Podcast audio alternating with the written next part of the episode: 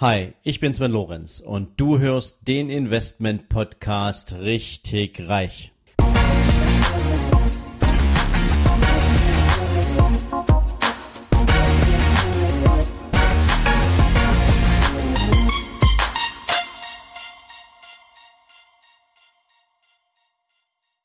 Hallo und herzlich willkommen zu einer neuen Ausgabe von deinem Investment Podcast richtig reich. Heute wieder mal mit einer Folge zu außergewöhnlichen Investments. Und nachdem wir ja jetzt schon verschiedenste Arten von Investments hatten, gibt es heute mal was richtig Großes. Ja, ich möchte mit dir heute über Flugzeuge sprechen. Seit vielen Jahren sind Flugzeuginvestments eine beliebte Art, sich an der Produktivität von großen Maschinen, von großen Geräten zu beteiligen. Und ein Flugzeug ist natürlich etwas, was auch eine extrem lange Lebensdauer hat und natürlich damit auch viel Freude machen kann. Was ist allerdings die Story hinter einem Flugzeuginvestment? Zum einen ist es natürlich so, und das ist bei fast allen Investments immer dasselbe, wir haben natürlich eine extrem voranschreitende Dynamik unserer Wachstumsentwicklung bei der Weltbevölkerung. Und wenn die Weltbevölkerung steigt und gerade in den westlichen Ländern auch der Wohlstand steigt und auch andere Länder jetzt Stück für Stück nachrücken, wie zum Beispiel China, wie Indien, und verschiedene andere Länder, auch im südamerikanischen Kontinent, dann entsteht natürlich auch eine höhere Reisetätigkeit. Menschen haben mehr Geld in der Hand und wollen natürlich auch ein Stück mehr von diesem Planeten sehen als nur das unmittelbare Umfeld, so dass man über viele, viele Jahre ein sehr, sehr stark steigendes Passagieraufkommen zu verzeichnen hatte und die Prognosen sind noch viel gravierender im positiven Sinne. Natürlich wird mit steigendem Passagieraufkommen bei einem begrenzt vorhandenen Luftraum natürlich auch die Frage laut, was für Transportmittel brauche ich dafür? Wie groß müssen Flugzeuge sein? Beziehungsweise in welchen Zeitfenstern können Flugzeuge fliegen?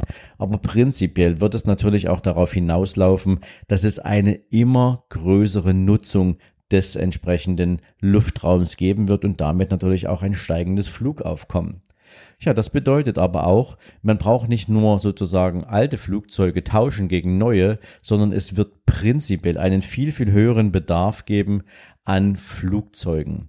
Während wir, glaube ich, noch im Jahr 1990 irgendwie so 17.000 Flugzeuge ähm, draußen rumfliegen hatten, sind die Prognosen aktuell auf 2025 schon bei 35.000 Flugzeugen, die regelmäßig im Einsatz sind, also im Passagierflugbereich. Ja, jetzt kommt natürlich eine Frage hinzu, wenn man jetzt als Fluggesellschaft ein neues Flugzeug kauft, dann ist es ja häufig so, so ein Flugzeug muss ja bezahlt werden. Und so ein Flugzeug kostet eben auch einige Millionen. Also es gibt kaum ein Passagierflugzeug dieser Welt, ähm, was für den Massengebrauch äh, genutzt wird, was unter 20 Millionen kostet. Also die sind schon extrem teuer, die Teile, ähm, bis hin zu mehreren dreistelligen Millionenbeträgen. Und insofern ist es natürlich für eine Fluggesellschaft, die entweder die Flotte austauschen muss oder die eben aufgrund einer eigenen Wachstumsstory neue und mehr Flugzeuge braucht, ähm, nicht mal ebenso einfach ein Flugzeug zu bezahlen. Also nach dem Motto, äh, wir bezahlen so ein Flugzeug mal eben aus, ein, aus der Portokasse, das findet bei Fluggesellschaften immer weniger statt. Und insofern hat sich über die letzten Jahrzehnte auch ein Modell entwickelt in Bezug auf Flugzeugleasing. Ja, aber irgendwem muss ja das Flugzeug gehören, damit man das verleasen kann. Und da kommen sogenannte Initiatoren, also Gesellschaften auf den Plan, die sich Gedanken gemacht haben, wie finanziert man jetzt so ein Flugzeug, um es danach an eine Fluggesellschaft verleasen zu können. Und schon sind wir nämlich beim Investment. Man kann also Investments für Flugzeuge so gestalten, dass man ein einzelnes Flugzeug hernimmt und dafür einen sogenannten geschlossenen Fonds auflegt. Das bedeutet, man sammelt das Kapital ein, was dieses Flugzeug kosten soll.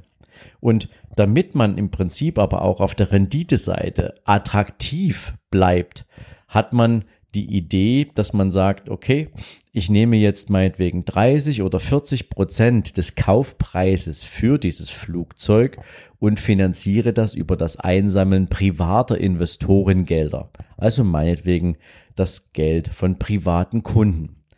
Man beginnt da so ab Größenordnungen von 10 bis 15.000 US-Dollar und ist nach oben relativ offen. Das geht zum Teil auch hin bis zu sogenannten Private Placements, wo also tatsächlich nur eine sehr, sehr geringe Anzahl an Investoren angesprochen wird, die dann allerdings mit sehr großen Summen in ein solches Investment investieren. Wenn dann der entsprechende Anteil von den privaten Investoren zusammengekommen ist, nehmen wir mal das Beispiel 60 Prozent, dann muss man natürlich diesen privaten Investoren auch eine attraktive Rendite zahlen. Ne? Denn für zwei Prozent oder für drei Prozent macht das kein Mensch. Also muss die Gesamtfinanzierung des Flugzeugs natürlich auch eine entsprechend attraktive andere Seite haben, nämlich ein Fremdkapital, was man zu sehr günstigen Konditionen von der Bank einkaufen kann.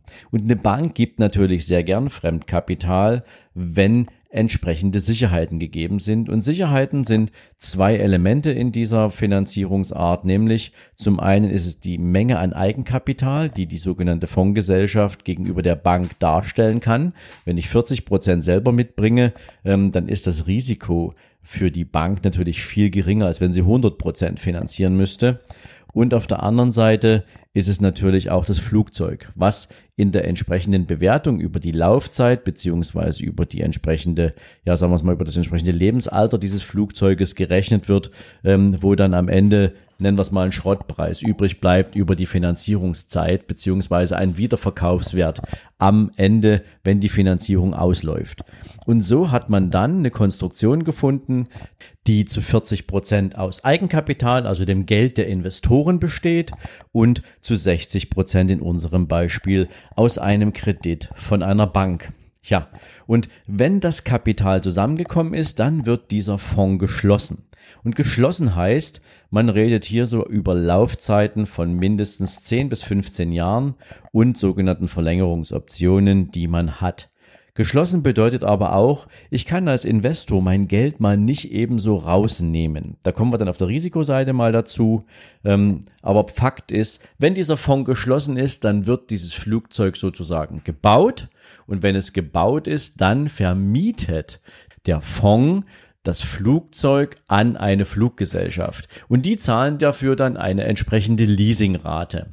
Und das Leasing wird dann auf, keine Ahnung, fünf, acht, zehn, 15 Jahre abgeschlossen. Und danach kann man entweder dieses Flugzeug dann verkaufen als Fondsgesellschaft oder man kann es weiter verleasen an dieselbe oder eine andere Fluggesellschaft. Das hängt jetzt natürlich von verschiedenen Faktoren ab. Wichtig ist zu wissen, dass ein solches Investment eine in sich geschlossene Einheit ist. Und wie schon angedeutet, ist es dem Investor nicht mal eben einfach möglich, seine Einlage, sein Investitionsanteil an diesem Flugzeug vor Ablauf der entsprechenden Bindungsfrist zu entnehmen. Und gerade deswegen ist es natürlich von besonderer Wichtigkeit, dass man nur einen sehr kleinen Teil seines persönlichen Vermögens in eine solche Beteiligung investiert.